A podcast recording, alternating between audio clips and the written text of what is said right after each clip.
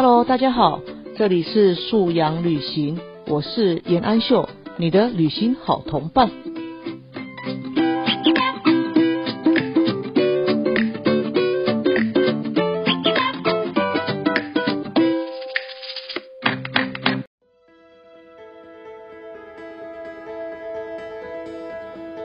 Hello，大家好，欢迎大家又再度来到素养旅行 Pockets。我们又再度在空中可以同行一段。那节目播出的这一天是母亲节哦，祝福所有的妈妈听众们，今天母亲节快乐。那如果你是爸爸呢，那也祝福你跟你的太太哈啊，今天有个开心的母亲节。那不管是爸爸还是妈妈啦，啊，都祝福大家呃跟你的另一半呢有很高品质哈，很能够互信的沟通啊。啊因为我们都知道嘛。父母相爱啊，其实还才是孩子最大安全感的来源呢。那这边也跟大家互相勉励哦。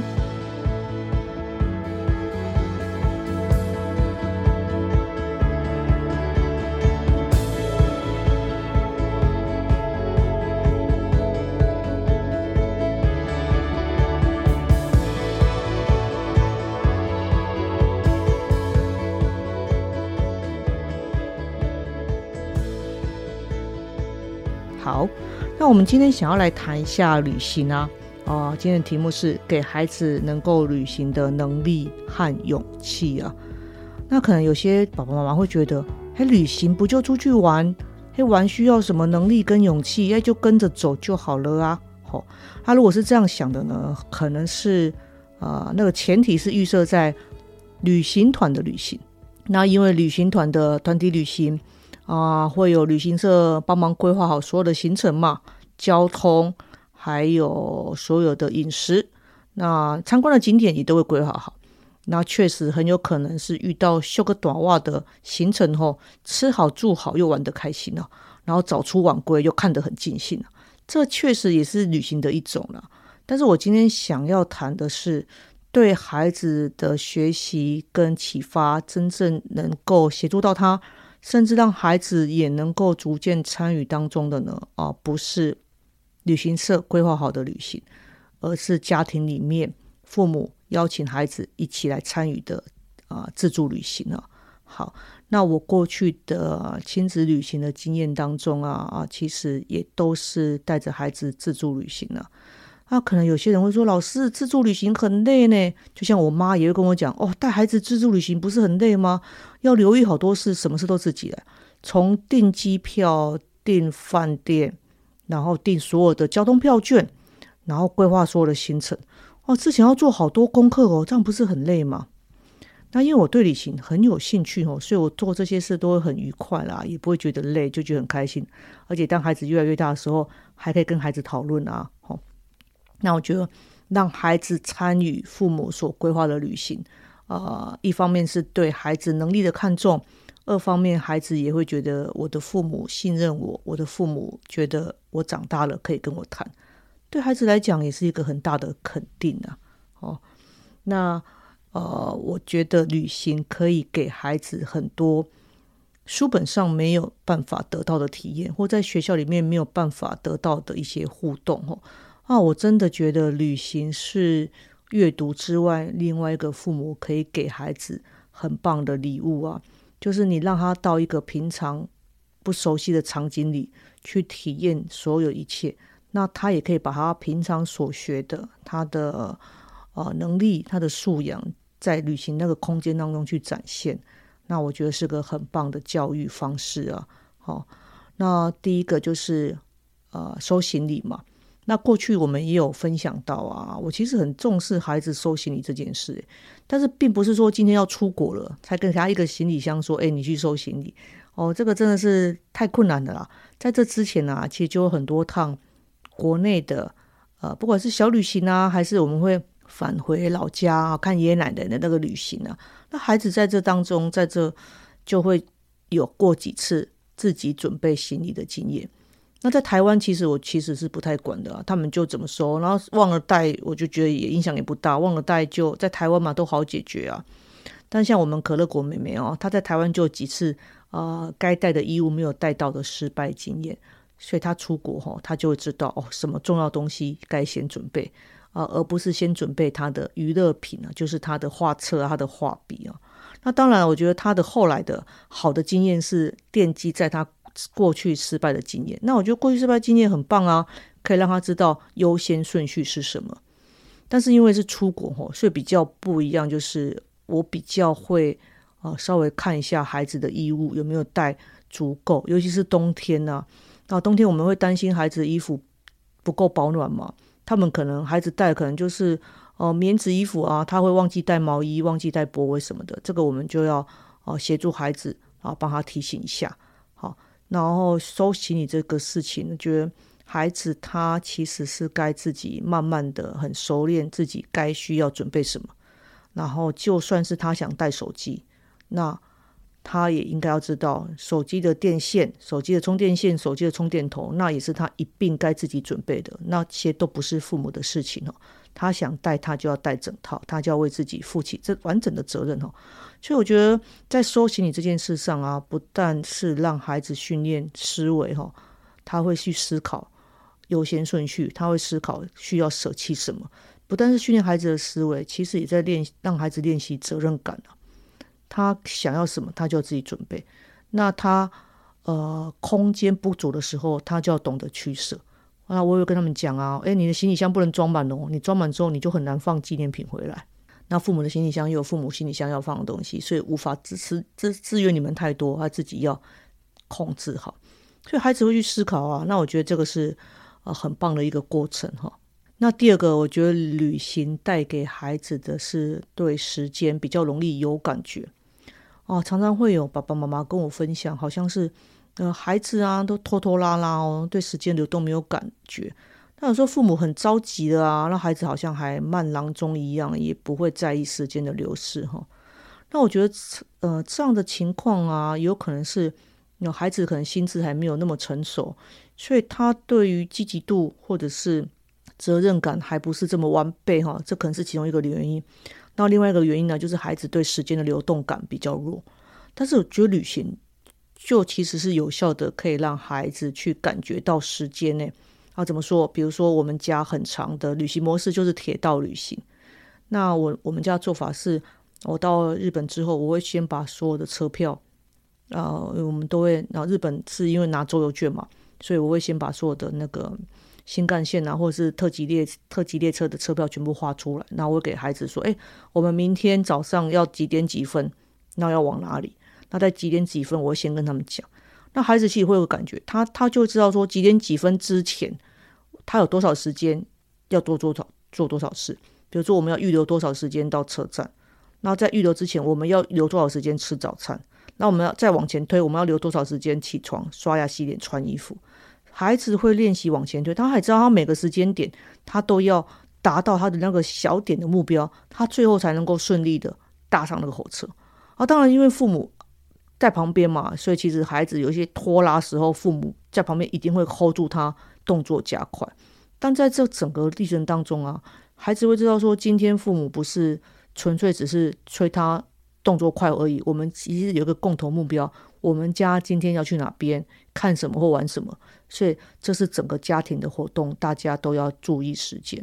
那好，孩子在这旅行当中，他体验到是这样的感受哈，然后他也会去看时间，去留意自己的速度啊。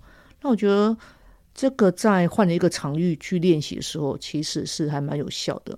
啊，有一年我带着呃水果姐，哇跟着我的老师，我们去。关西啊，去东去京都八天，但是我们每天都是搭火车跑很远。那孩子也都是要很早就要起来。那我前天会告诉他说：“哎，你今天要早点睡，因为我们明天几点要出门，我们要搭几点的新干线去哪里。”那孩子知道的时候，他就会知道，他为了让自己爬得起来啊，以及当然可能也是孩子想要在老师面前有好表现，然后他就要好让自己啊，就是留意那个时间，他时间到就起来，也不会赖床。那我觉得。旅行给孩子的时间的感觉是会比家里更有效果啊。那我觉得这是旅行带给孩子的第二个很大的收获啊。然后第三个其实就是体力的调节，尤其在自助旅行上面。自助旅行啊，大家都大家都知道那个时间是自己规划的嘛。那有时候我们如果外出了，我们跑得比较远，那孩子在车途当中、车程当中，他们疲劳了。他疲劳了，不是在那边哭哭啊，不是在那边闹脾气啊，他早就知道说今天的行程是这样，所以我会跟他们说：，哎，现在是搭车的时间，我们这段车程有一个小时，你这个小时呢，我建议你就是休息，你不要这个小时你还想要画画画，还想要看小说，你这个小时休息了，你到会到站的时候，你才会有精神，心情很好的继续玩。那当小朋友刚开始一定会觉得我不需要，我不会累啊什么的。但几次失败经验，他们就知道说哦，好好累哦，我还是下一次听一下妈妈的建议，我休息。那我确实休息过后，我精神也比较好，我心情也比较好。所以孩子比较会知道说，他在那个景点跟景点间的那个交通的时间，他需要给自己的是休息，而不是保持那个高亢的情绪，无法冷静下来啊。那我觉得旅行虽然这样看起来是对孩子学到。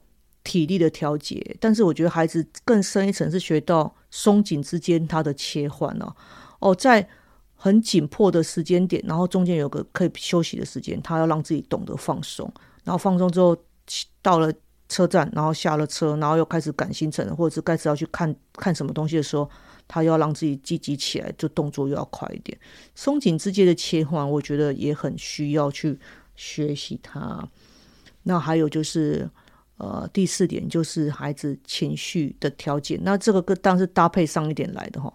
你那个松紧切换，啊孩子情绪当中也会跟着做调节。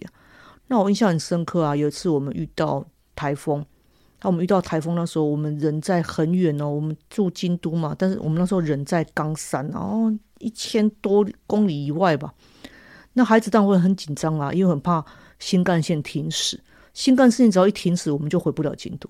那我们会很紧张，所以我们就会早早去到车站，然后车站里人山人海啊，大家好像都在逃难，那那是感觉印象真的很深刻。然后就跟孩子说，没关系，我们已经有车票了，然后确定车会开，那我们就是上车，但是会没有位置坐，因为整个车厢都是塞满的。那至少我们有平安的搭搭上往北的新干线，那就可以不用紧张。但是我们就是体力上会累一点，因为没有座位。那这样 OK 也没关系，但是心情不要差，因为至少我们可以平安的回去京都。孩子在那个紧绷状态下，他也要去看整个旅程当中好的那一面，或整个事情发展当中好的那一面，然后不需要在那边抱怨啊、怨天尤人啊。那我觉得这个时候孩子其实表现的很好，他就知道好，那这样我们有呃车票了，我们也可以回到我们的旅住宿的地方了，那就可以放心了。那剩下的就是。在车上就摇摇晃晃，那就那就摇摇晃晃吧，那也不需要不开心啊。反正最坏情况就是这样，好，我们平安回到京都，这样就可以了。所以孩子要懂得在那当中情绪的调节。当然，孩子的情绪调节源自于他真的在看父母怎么做。那父母如果是个呃思考比较负面、比较悲观，那时候也是一直不停的抱怨的一个态度的话。孩子其实学到的就是面对用这种态度去面对事情那其实这就不是一个很正向的一个面对突发状况很好的方式哈。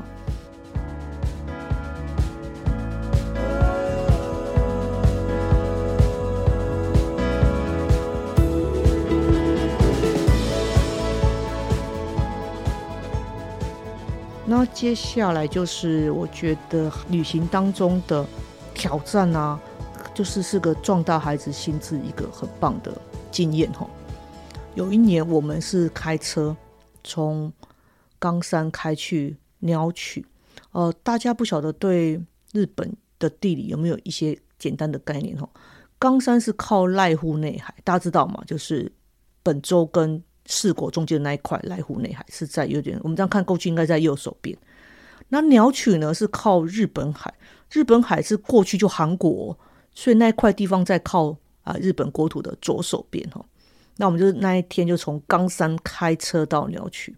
好了，开车到鸟取呢，当天下午呢，我们是为了要去看鸟取沙丘。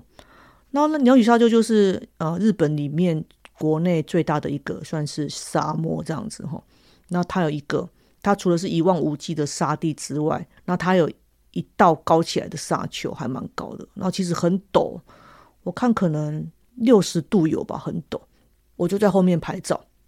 那爸爸带着妹妹跟姐姐就往前走，然后姐就往上爬。然后那时候妹妹很小，那时候妹妹大概就两三岁吧，还很小，所以妹妹爬一爬就没办法就下，就爸爸就带她下来了。然后我们家水果姐就是往上爬，我想说不会吧，她要爬到她要爬到那个山丘的那个沙丘的山棱上嘛，那她就真的爬上去了。然后我后来我也就背着相机跟他爬上去，哦，那真的超级无敌累，他还中间他还下来接我，还一直跟我讲妈妈加油。但是爬上去那个山林之外呢，那看出去就是日本海，然后那个风吹来，真的是一次很特别的经验啊。然后后来那天我们我已经有点忘记了怎么样从山沙丘上下来，反正那天真的是经验非常非常累。但是那一次啊，给我们家水果姐很大的一个鼓舞的力量，她就对自己很有信心啊，她觉得这么难的山她都爬得上去了，哦，那种。虽千万人无往矣哦，好像没有什么事难得了她，我就感觉她非常非常的开心啊那开心好像是自己很有勇气的去征服了一个什么事情，然后自己可以站在沙那个山棱上去眺望日本海。然后下来之后，他满脸都是沙，还有大家去洗脸呢，哎，怎么就洗不干净啊？因为那边的风沙实在太大。但他非常开心。然后在那之后很长一段时间，他总是会自己主动提到那次的经验。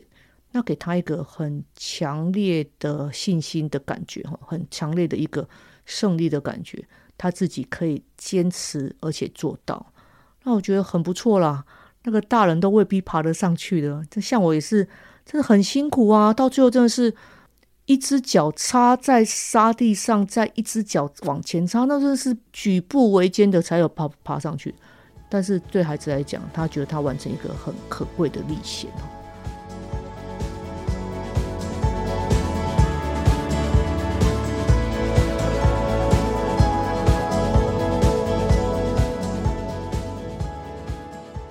当然，自助旅行啊，也是很甜美、很亲密的亲子时光哈。哦，这个就不用说了，这一定是的，因为一家人在一起啊。我们曾经在名古屋租过一个公寓啊，然后那那一次记印象深刻，那一次是冬天哦，名古屋在超冷诶，那个室内是四度哦哦，但是那一次就是就是感觉很好，我们可以自己去超市采买啊，自己回来煮啊，然后。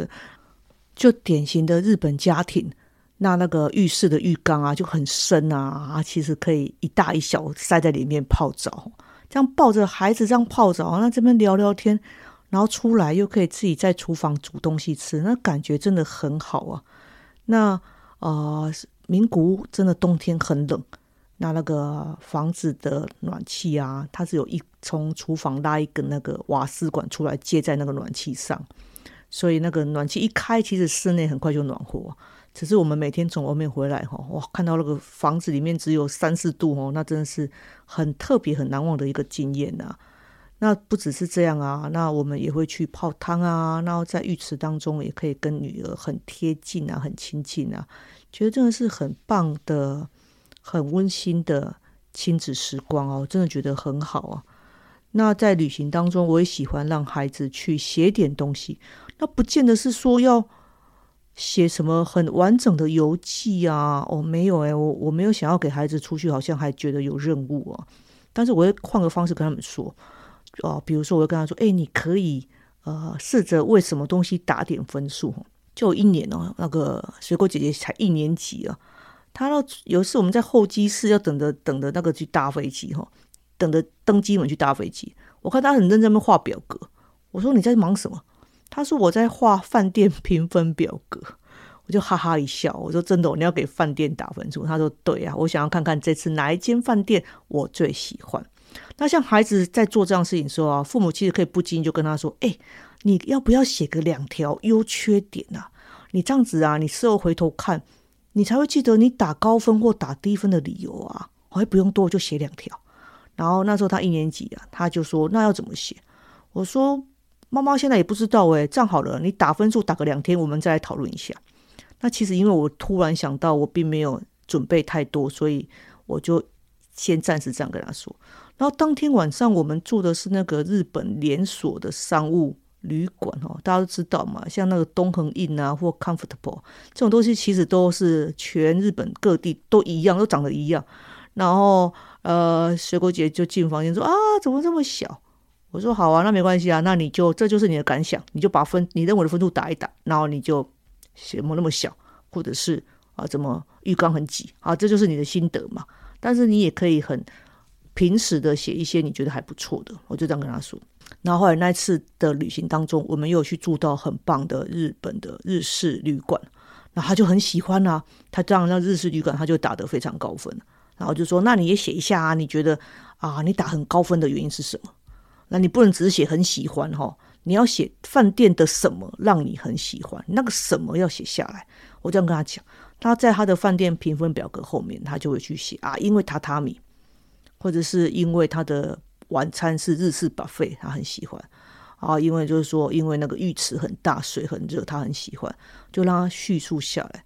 那我觉得对一年级的小朋友来说，哈，其实这样就够了啦。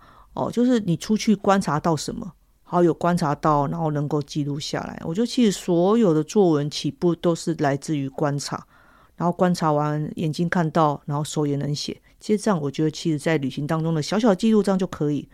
那我也会让孩子去写明信片，这个之前有分享过啊，让孩子去写明信片寄给他的朋友，然后寄给他的老师。那当然我事先会啊去帮他把这些人的地址问到嘛。那就告诉他，哎，我帮你问到谁的地址啊？你要不要写封明，写个写张明信片给他？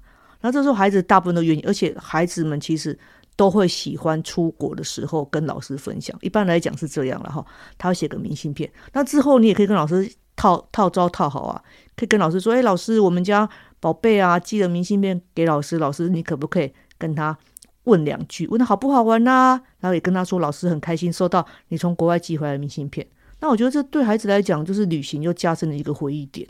但重点是他有把他当做当下的感受，用文字写一点点下来，不管是自己保存的来看，还是他寄回来台湾给他的朋友或老师们，那我觉得都是很好的过程呢。所以我觉得旅行的书写是这样。那当然，在旅行当中，让孩子感受或让孩子体验的事情越多，他的素材越多。他回国之后要写游记或要写心得，他就更好写。好，游记跟心得那是完整的作文，那当然是完整作文会有它的基本的样式嘛。好，分几段啊，然后哦连接什么事跟什么事要连接串接在一起。但前提是孩子脑中要有够多足够的素材，他才能把这些东西串接起来。那素材就是在我们沿路所体验到的。跟孩子说：“哎，你要不要试试看？”跟孩子说：“你要不要尝尝看呢？”那我觉得与人的互动也很重要。那在台湾，他的互动就是他的生活圈嘛，同学啊、学校啊，这都是他平常习惯、习以为常的人。但旅程当中，他的互动的人很可能是跟他语言完全也不相近的。啊，比如说他们两个很小去搭火车旅行的时候，那也会有遇到日本的小朋友。那小朋友间真的是很奇妙诶，那个。语言隔阂，但是还是可以玩在一起，然后哈哈大笑这样子。当然，可能两三岁、三四岁的小孩这样可以玩在一起，或者是去公园哦，最最容易交朋友就是公园。我们会带他们去大公园，然后日本其实很多大公园都设计的很棒哦，然后很多挺的东西可以让孩子爬来爬去、荡来荡去。那我就喜欢带孩子去公园，然后他们在公园，他们也会遇到日本的小朋友，然后他们其实我看会一起玩。当然，可能他们各讲各的语言啊，彼此也听不懂对方在讲什么，但是他们也会礼让啊。那也会互相牵手啊，或什么的。那我觉得这个都很可爱啊，让孩子跟平常不认识的人有简单的友善的交流跟相处。那我觉得这个是平常我们在台湾无法给孩子的体验啊。那我觉得最重要的啊，透过旅行让孩子接触、欣赏跟懂得去尊重别人的文化。那我觉得这个呃，那次跟老师一起。跟我的老师一起去旅行那一次，那次只有我们三个，我的老师跟我跟水果姐姐，然后老师就带了他哦，认识了很多日本的礼仪，比如说呃，进到神宫里面如何洗手净手嘛哈，那如何就是表示敬崇敬的的那个礼仪，或者是老师会带水果姐去认识什么叫职人，然后认识职人的工作态度啊，或者是那些作品呢。那我觉得这个当然都是很好的体验呐。那如果说我们一般的父母，我们没有这么多足够的文化常识或文化解说能力，我不见得可以带给孩子这些说明的话，那也没有关系啊，就把孩子带到那个场景，然后跟孩子一起欣赏、一起学习，那我觉得都是很好的体验。那当然是很重要，就是亲子间也有一段交流很甜蜜的时光啊。那今天说了这么多啊，我真心觉得旅行其实是很棒的素养教室。孩子平常所学的，他到旅行当中去实践，或者是他到旅行当中去打开他的五感，然后去更多的接触、更多的吸收，然后再把它成为他的内化，成为孩子啊这个他的这个人的一部分，然后再回到他的平常生活来。我觉得都是成长当中很可贵的一环啊。那当然是现在疫情嘛，那也可能短时间内或许不会那么有有机会啊频繁的出国旅行。但是旅行这件事情呢，一定要成为孩子当中他的生命当中他能够有勇气以及他能够有能力去做的事情。千万不要让孩子的旅行只能依靠着父母哦，因为他迟早要自己出去哦。那他在这出去之前。他父在家里教了他多少，包括时间，包括情绪调节，包括体力的配置，包括与人的互动，这些在孩子很小的时候家里如果教给了他，他往后出去挑战的时候，至少起步的时候他不会这么担心，不会这么担忧。哦，他面对世界，走向世界的时候，那心是开阔的，是勇于挑战的。那我觉得这样很好。那我们今天节目就到这边，那我们下礼拜见喽。好，拜拜。